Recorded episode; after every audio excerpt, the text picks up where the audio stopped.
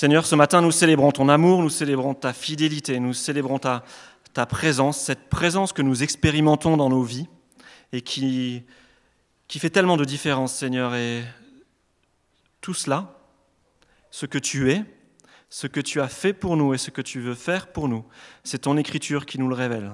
Nous avons besoin, Seigneur, de plonger nos regards dans ton écriture. Nous avons besoin de la lire et nous avons besoin de ton esprit pour nous aider à la comprendre. Alors, envoie-nous ton esprit ce matin, que ton esprit nous illumine, que ton esprit nous aide à comprendre ce que tu as prévu pour nous, que ton esprit nous aide à comprendre ce que tu as écrit dans ton écriture. Béni sois-tu pour ta parole, Seigneur.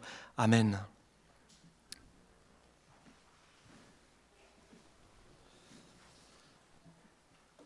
Erwan et Jessica nous ont lu le, psaume 139 tout à l'heure. Alors pour ceux qui ont, qui ont une Bible, vous pouvez reprendre ce passage, un psaume de, David. Ce psaume 139, un psaume où il est avant toute chose question de connaissance. Le psalmiste, vous vous souvenez, confesse sa difficulté à se connaître lui-même. En fait, lorsque je lis ce psaume, je me rends compte que je suis en face des paroles de quelqu'un qui dit, mais Seigneur, j'ai tellement de mal à comprendre ce qui se passe là-dedans.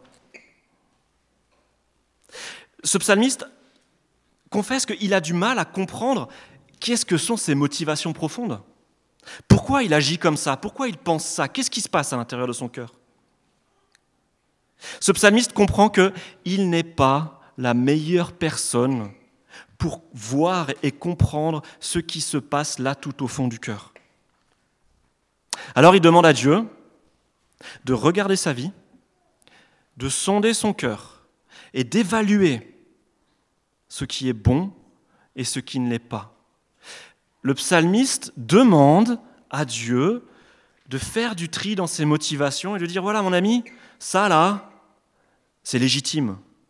Je crois que ta réaction est légitime. Mais en revanche, tout ça là, ça faut faire du travail là-dessus là.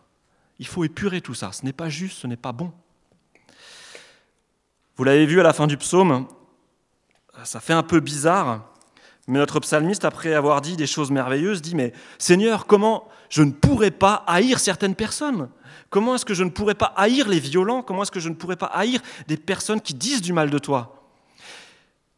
La personne qui écrit ce psaume, c'est un homme politique. La personne qui écrit ce psaume, c'est un roi. Et quand on est un homme politique, lorsqu'on est un roi, il y a des moments où on se salit les mains. Il y a des moments où on doit prendre des décisions qui sont difficiles. Des décisions où des vies sont engagées, où des choix vont engager une société pour, euh, des décennies. C'est pas évident d'être à cette position-là. Et le psalmiste, il dit, mais Seigneur, tu te rends compte, je dois prendre des décisions avec mon cœur tel qu'il est J'arrive pas à savoir si cette décision, je la prends sous le coup de la colère ou parce qu'il faut que je la prenne, parce que si je ne la prends pas, ce n'est pas juste. Alors que fait le psalmiste? Le psalmiste, il dit, bah Seigneur, toi tu me connais, viens dans ma vie, viens regarder ce qui s'y passe, explique-moi pourquoi ça fonctionne comme ça, pour qu'ensuite, lorsque j'ai des décisions à prendre, je puisse les prendre de manière juste.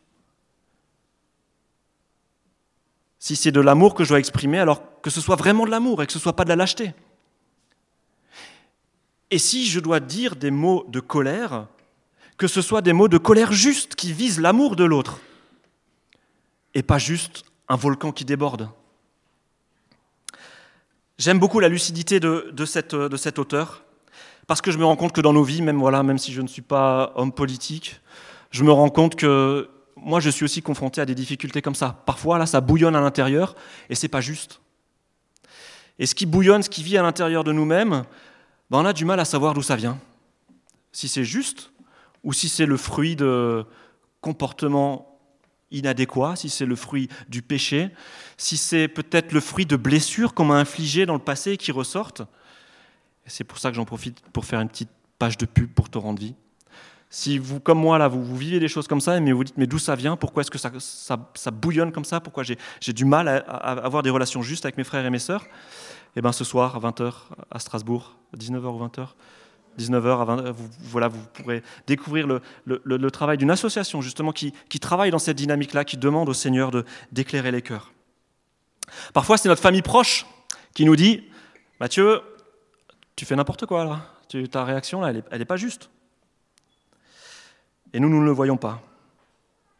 Parfois, nous, nous sommes conscients de nos dysfonctionnements, mais nous les cachons derrière un vernis de religiosité, parce que vous savez, dans une église, on ne se comporte pas comme ça. Les chrétiens, ce sont des personnes quand même qui ont une certaine manière de vivre. Hein. Dans une famille chrétienne, on ne vit pas ce genre de choses. Donc on se protège derrière des vernis de religiosité et on cache ce qu'il y a là à l'intérieur et qui a besoin d'être guéri.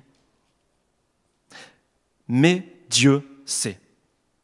Dieu sait et le psalmiste a confiance. Et c'est vraiment le, but de ce psaume. Cet homme veut que Dieu l'aide à voir ce qui se passe vraiment au fond de son cœur. Et au milieu de ce psaume plein de réalisme, le psalmiste met l'omniscience de Dieu en avant. Ce que nous dit le psalmiste, vous savez, lorsqu'il dit, euh, voilà, alors que je n'étais qu'un petit amas dans le ventre de ma mère, tu me connaissais déjà et chacun de mes jours était déjà fixé. Lorsque j'étais une masse informe et vide, lorsque j'étais trois fois rien, tu me connaissais déjà. Eh bien, si le psalmiste dit ça dans ce, dans ce psaume, c'est parce que le psalmiste veut mettre en avant l'omniscience de Dieu. Notre Dieu est un Dieu qui sait tout.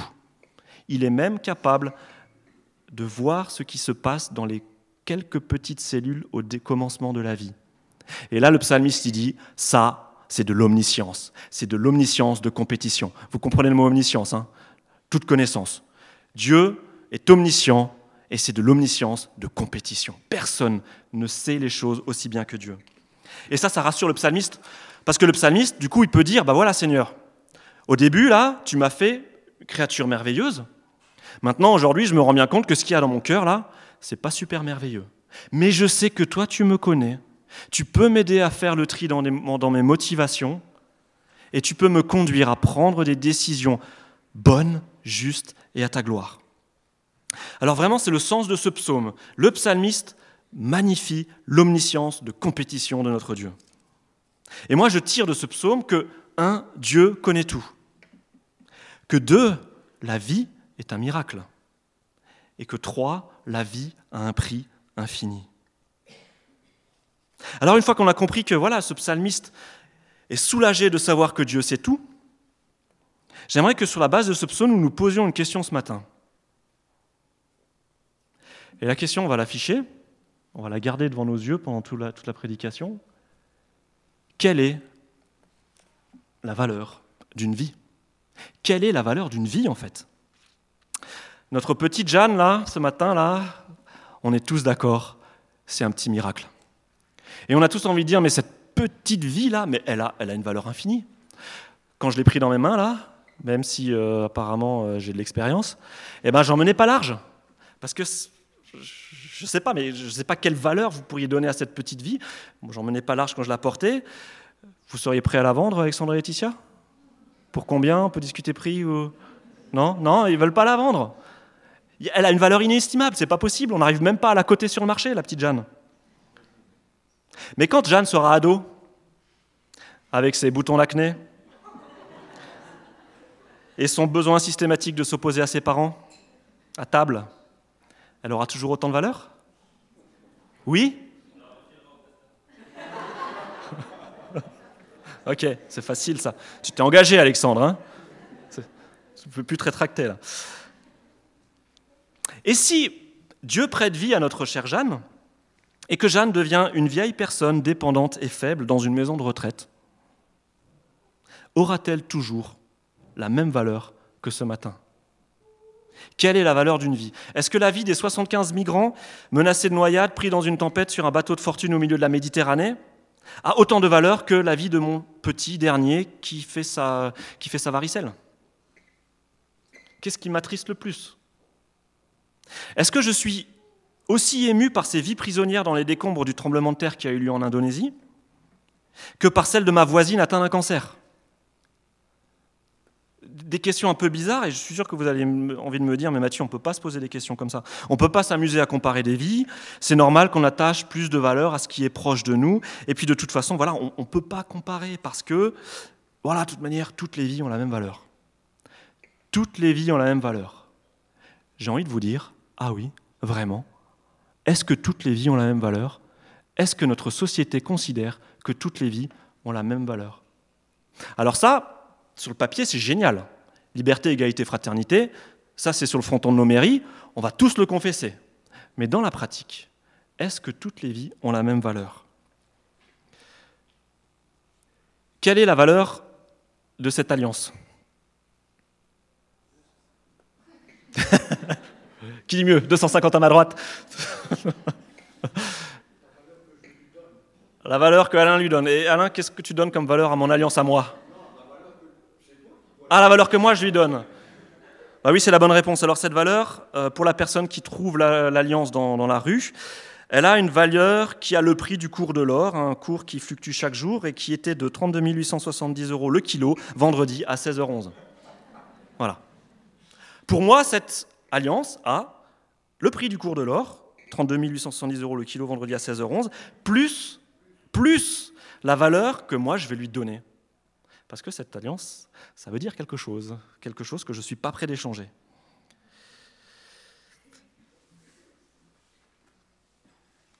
Quel est le prix de cet ordinateur? Je suis Charline. Charline, elle sait. Ouais, oui, c'est ça. Le problème, euh, c'est vrai qu'il faut, il faut payer pour le, clavier.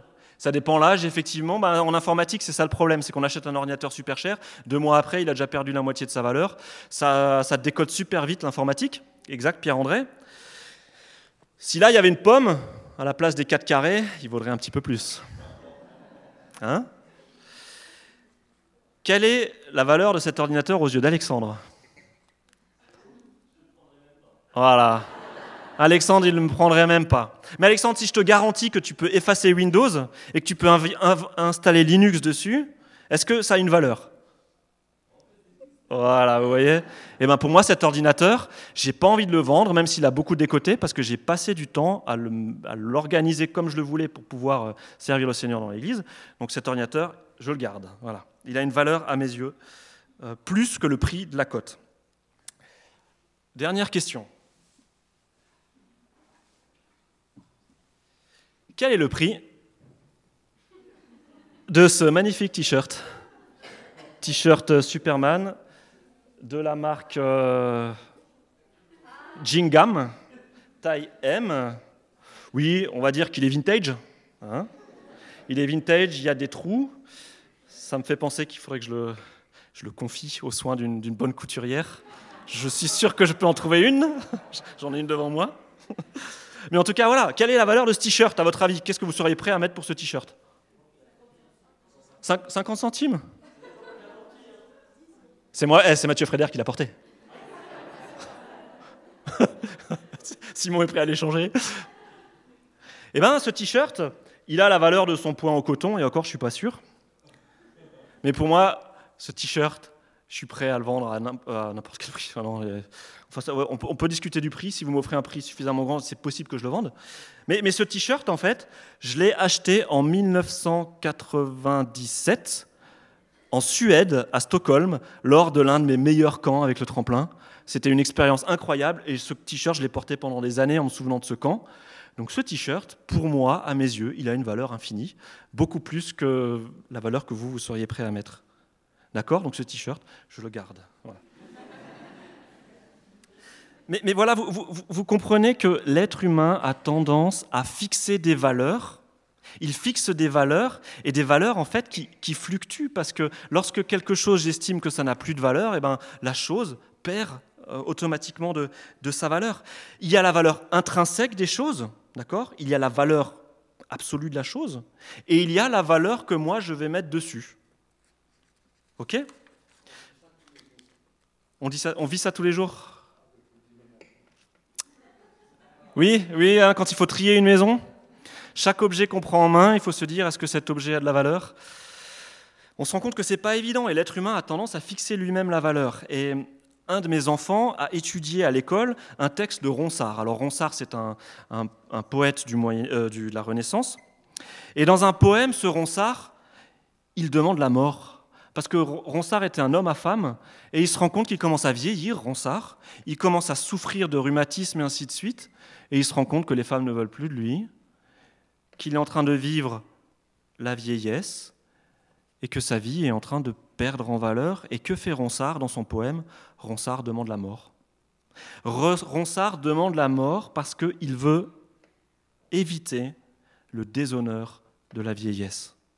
Je cite, le déshonneur de la vieillesse. Et l'enseignant qui enseignait ce poème à, l'un de mes enfants en a profité pour dire que, bah oui, du coup, l'euthanasie, bah, c'est quand même pas mal. C'est quand même pas mal. Ce serait bien qu'en France, à partir d'un certain moment, on puisse quitter la Terre, euh, parce que voilà, on est dans un état de déchéance à cause de la vieillesse trop, trop avancé. C'est ce que Jeanne m'a raconté autour de la table. C'est vrai que moi, dans un premier temps, ça m'a surpris d'entendre ça. Je me suis dit, mais de quel droit est-ce que nos enseignants disent ça à nos enfants? En tout cas, c'est ce que Jeanne m'a dit, mais c'est ce qu'elle a compris. Mais ça a été super parce qu'on a pu discuter avec mes enfants autour de la table de ce que c'était que la valeur de la vie. On a pu discuter, on a pu se poser la question, mais est-ce que c'est déshonorant de vieillir?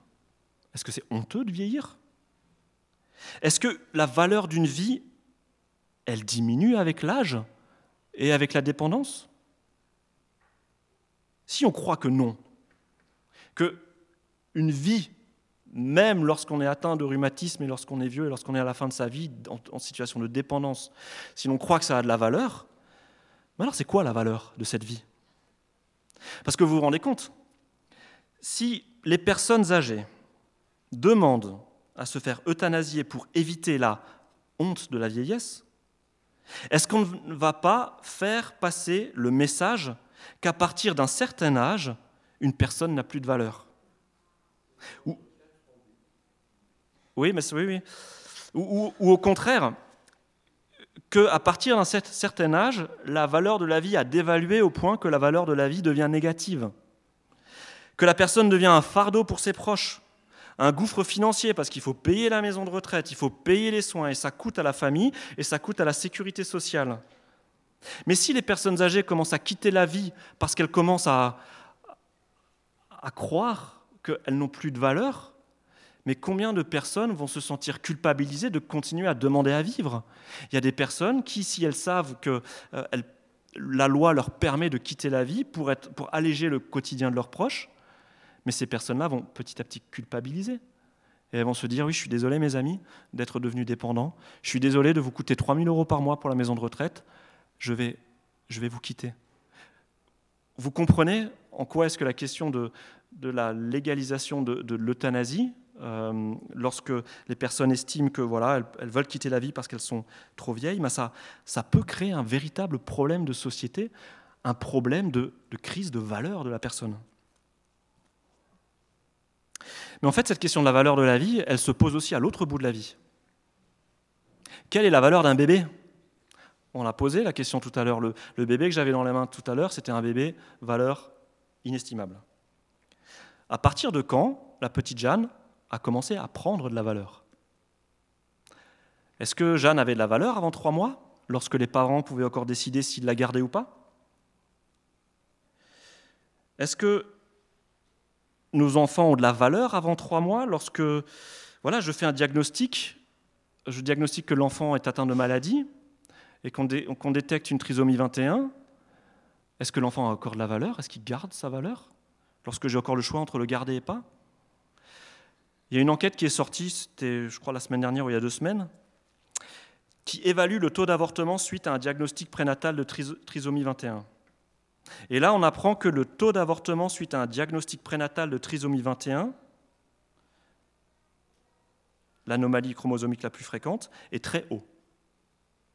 Presque 100% en Islande, 97% au Danemark et 90% au Royaume-Uni. Royaume Entre 90% et 100% des fœtus dans ces régions-là, et chez nous aussi probablement, et entre 90 et 100% de ces fœtus diagnostiqués comme trisomiques sont considérés comme sans valeur et jetables en fait. Mais qu'est-ce que ça veut dire? Ça veut dire qu'une personne handicapée n'a pas d'avenir? Est-ce que ça veut dire qu'une personne handicapée n'a pas de valeur? Mon, mon, cousin attend un bébé, enfin avec sa femme ils attendent un bébé, et la sage-femme qui a fait l'échographie leur a dit qu'elle n'avait plus le droit de compter les doigts à l'échographie, parce que trop de parents disaient cet enfant n'a que quatre doigts sur une main, je vais arrêter la grossesse. Donc du coup, cette sage-femme n'avait plus le droit de, compter les doigts. Alors ça, c'est mon cousin qui me l'a dit. Je ne suis pas allé voir les textes de loi, mais en tout cas, c'est ce que la sage-femme lui a, lui a raconté. Autre témoignage, un jour, et ça j'y étais, hein, j'étais autour de la table, j'ai assisté à la discussion entre deux mamans. Une maman qui a un enfant qui est atteint de, diabète depuis la naissance, en fait, depuis tout petit. Et elle raconte comment est-ce que c'est dur euh, de vivre avec cet enfant qui, est malade du diabète. Et il y a une maman autour de la table qui a dit Mais tu l'avais pas vu à l'échographie? Alors moi, quand j'ai entendu ça, je dit Attends, qu'est-ce qu'elle est en train de dire là? Cette maman est en train de dire Mais tu, sais que si tu l'avais détecté à l'échographie avant trois mois, ce, petit enfant diabétique, tu aurais pu l'abandonner? Je l'ai entendu ça. Et moi, je me pose la question Mais un enfant diabétique n'a donc pas de valeur?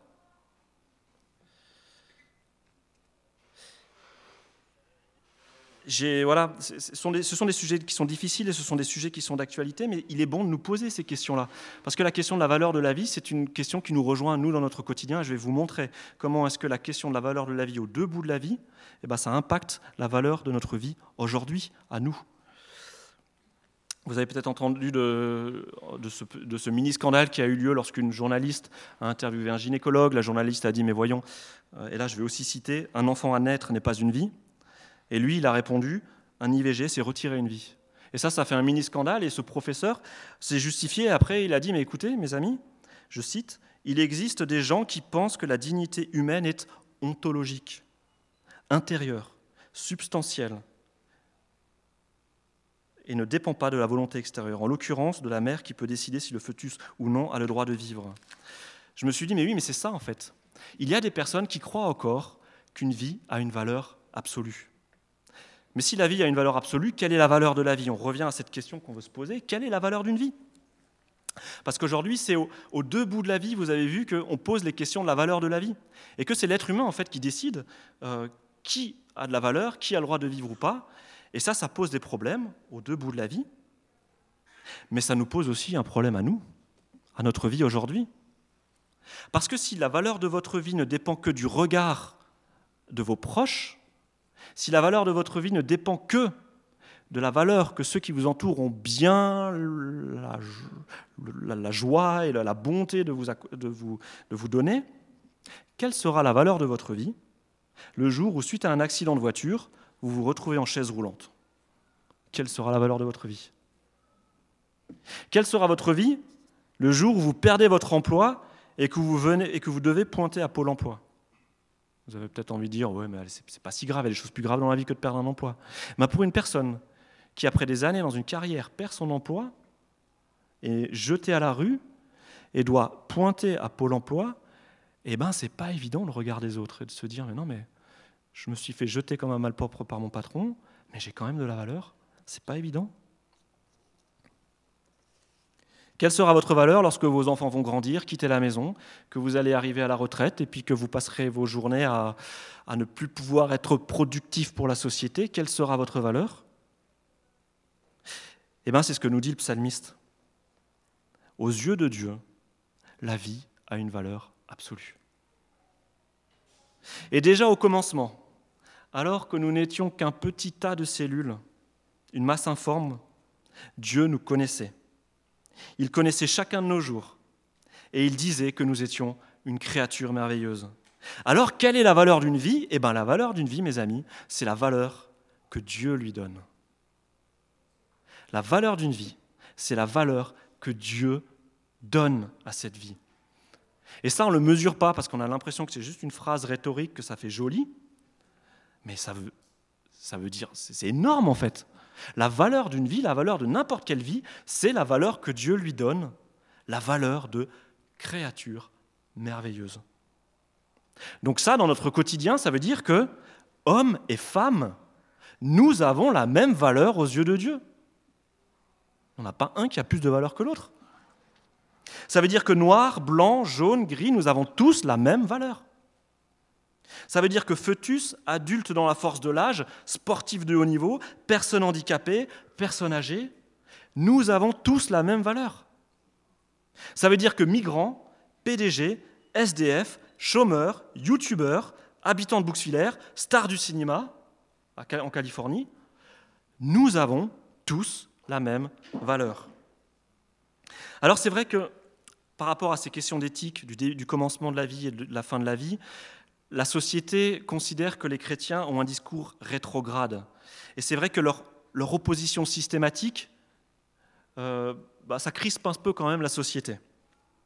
Mais je crois que nous avons un rôle à jouer en tant que chrétiens. Et là, on arrive à l'application, parce qu'il y a du concret qui veut sortir de tout ça. Nous avons un grand rôle à jouer. Nous devons rendre à la vie sa valeur. Concrètement, comment ça se passe?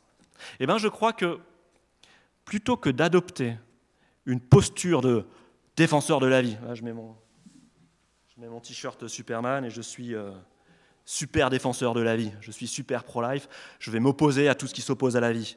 Et puis, je vais aller sur Twitter, Facebook et ainsi de suite, et je vais dire l'avortement, c'est pas bien, l'euthanasie, c'est pas bien, je suis chrétien, c'est pas possible. Et eh bien, plutôt que d'adopter cette posture-là, je vous propose d'adopter une posture plus positive. Je vous propose de passer à l'action. Je crois que nous avons vraiment un message que Dieu veut que nous communiquions au monde. Rappeler que la vie a de la valeur. Mais ce message que nous devons rappeler, alors je suis un mauvais élève parce que je le fais ce matin euh, en parlant, mais c'est un message non verbal avant tout que nous devons passer. Je vais vous expliquer. Vous côtoyez toutes et tous des personnes qui n'arrivent plus à croire qu'elles ont de la valeur. Vous connaissez tous et toutes des personnes qui pensent avoir moins de valeur ou plus du tout de valeur. Je veux que nous puissions nous encourager à nous investir auprès de ces personnes, à les soutenir, à passer du temps avec ces personnes et là, je vous dis, il n'y a pas besoin d'être psychologue, pasteur ou travailleur social. Offrez simplement du temps à ces personnes. C'est tout simple. Et quand je dis euh, offrez du temps, c'est pas euh, préparer une étude biblique et aller chez la personne et puis voilà, non. Emmenez-les faire des courses. Proposez-leur une promenade. Apportez-leur une tarte, une tarte aux pommes. Faites un jeu de société. Écrivez-leur une carte. Vous savez, les personnes malades qui sont cloîtrées chez elles, les personnes âgées en maison de retraite, les malades sur leur lit d'hôpital, à force d'être confrontées à leurs soucis, à force de chaque jour se rendre compte qu'elles deviennent de plus en plus dépendantes, et eh ben, au bout d'un moment, elles doutent de la valeur de leur vie. Elles doutent. Et il y a un risque pour ces personnes, le risque de devenir un patient, de devenir un malade, de devenir un vieux et de perdre sa dignité de personne. Vous, comprenez ce que je veux dire? Lorsque je suis sur mon lit d'hôpital, où à chaque minute, le cadre qui m'entoure me rappelle ma situation, eh ben, j'ai tendance à penser que, voilà, non, mais j'ai plus de valeur avec cette maladie qui m'atteint. Et là, je veux vous encourager parce qu'une simple visite à l'hôpital, eh ben, ça fait du bien. Parce que vous ne vous rendez pas compte, mais lorsque vous entrez dans la chambre d'une personne à l'hôpital, mais il n'y a pas que la personne qui rentre dans la chambre d'hôpital. Vous ramenez la vie dans cette chambre d'hôpital. Vous ne vous rendez pas compte.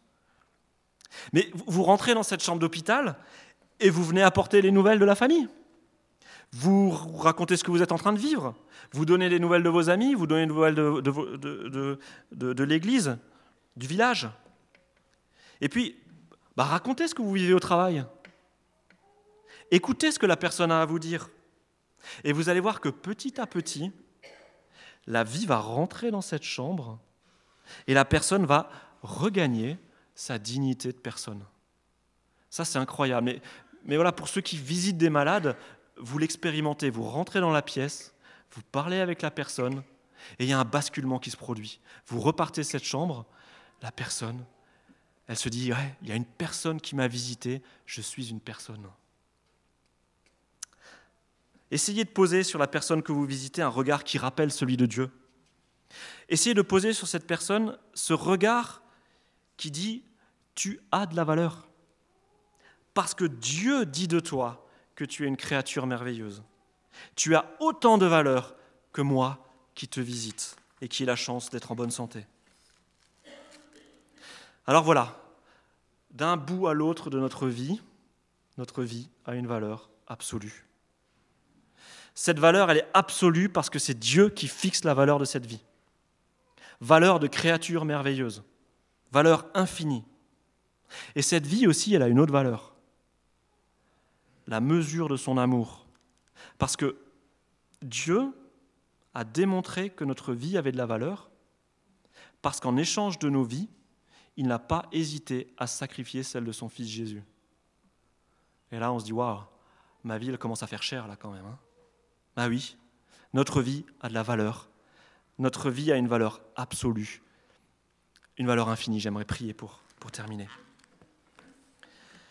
Seigneur, merci pour cette valeur que tu accordes à nos vies. Et c'est vrai que nous avons souvent du mal à le croire, à croire que nous sommes des créatures merveilleuses, croire que tu nous aimes et croire que tu as donné notre, ton Fils Jésus en échange pour nos vies. Mais Seigneur, je veux te demander de nous aider à nous rappeler que nous avons de la valeur. Seigneur, toi, tu connais les personnes qui, voilà, parmi nous sont, sont fatiguées, sont chargées. Tu connais les personnes qui doutent de la valeur qu'elles ont. Tu sais pourquoi, Seigneur, elles en sont venues à penser cela. Je te prie de restaurer ces personnes, de te présenter à elles, de leur rappeler que oui, tu les aimes et elles ont de la valeur. Et je te prie de nous faire la grâce à nous aussi, en tant qu'amis, parents, famille de ces personnes. Aide-nous, Seigneur, à saisir le courage, avoir le courage de, de les visiter, de prendre du temps avec elles. Amen.